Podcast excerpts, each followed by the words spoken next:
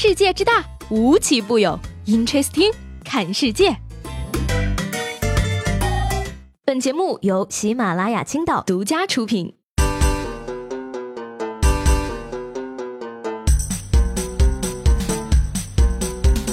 Hello，各位好，欢迎收听本期的 Interesting，我是西贝。前两天呢，在网上看到有人说我大概患有极其严重的妄想症。这主要体现在我二十出头，身无分文，家境贫寒，也没有一技之长，却热衷于看鞋、看车，还看房。不仅看房，都开始研究装修了呢。朋友，听我一句话，这件事儿啊，你得这么想：就算是穷，咱也不能降低生活品味呀。你看我明明对象都没有，但是我已经想好了，我结婚那天我妈要穿什么衣服了。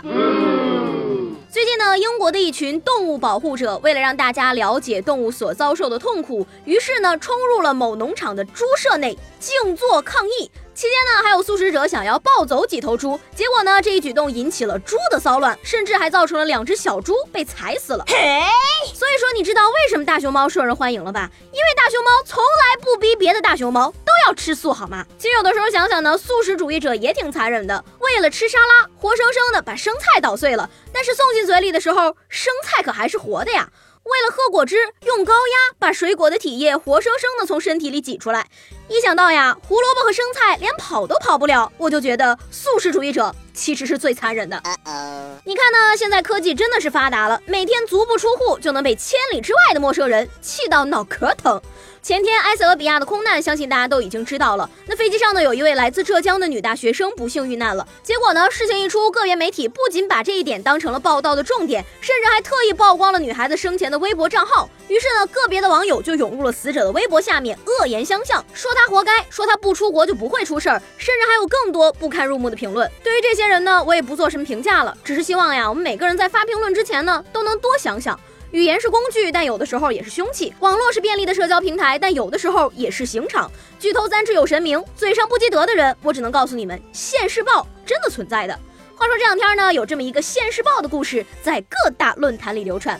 故事呢大概是这样的：说去年呀，有一名男子恶意差评了某餐厅，还跑到豆瓣上名曰煽动网友要搞垮餐厅。店主气不过呢，于是开始了各种网络追踪，结果竟然扒出了男子假扮女生网恋骗人的黑料。紧接着就在知乎上挂了他。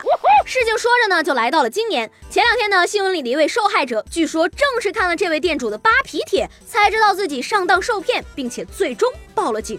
哎呀，豆瓣、知乎、微信、微博。简直就是各路神仙在打架呀！我感觉自己好像已经进入了人生的第五季。编剧为了接下来的剧集能续订，不停的编一些离谱的破事儿。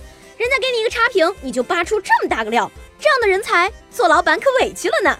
我觉得你应该去从事法律工作。说起来呢，现在讨债公司啊，真的太厉害了。坐镇的花臂肌肉男都是政法大学毕业的，分析起来跟律师是一样的。递出来的名片一看，某某法律事务所。再翻过来还印着一句话：当秩序成了混乱的时候，就不得不用混乱来维持秩序，拯救法律了。罗曼·罗兰。那什么，罗曼·罗兰说这个是让你们用来讨债的吗？尽管如此呢，我还是想不要脸的问一句：去哪里欠钱可以被这样的小伙子追债呢？三月五号呢，南非网友上传的一段视频引起了热议。视频中呢，一位残疾人乘坐着轮椅，手抓着卡车的保险杠，搭起了顺风车。而当时呢，他的时速达到了八十公里。随后啊，一辆红色的汽车从他左侧驶过。这个时候呢，轮椅上的男子突然就放开了右手，转身呢就跟着这辆红色的汽车离开了。高手，真的是高手！就算断了腿，还是喜欢激情的速度。只能说，为有梦想的人鼓掌吧。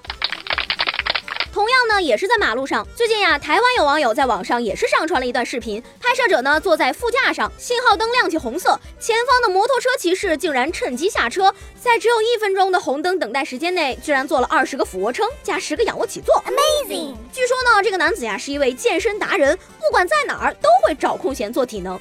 但是无论如何，这种行为会影响交通，也更容易造成交通事故呀。你这样子操训的是要怎样？出问题怎么办？对此呢，也有网友打趣说，就像我前些天坐七个半小时动车的时候，我从包里拿出了面包、饮料充饥，旁边的小姐姐却掏出了各种美容工具，在座位上敷了一个泥状面膜。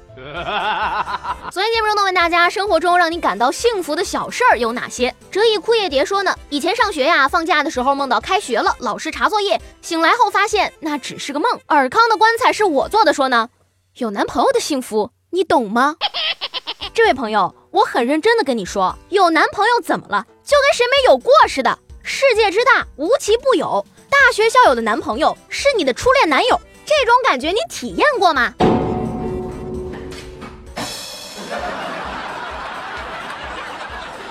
那说到这儿呢，今天我就想问大家了，什么时候你会有种感觉，这个世界真的是太小了呢？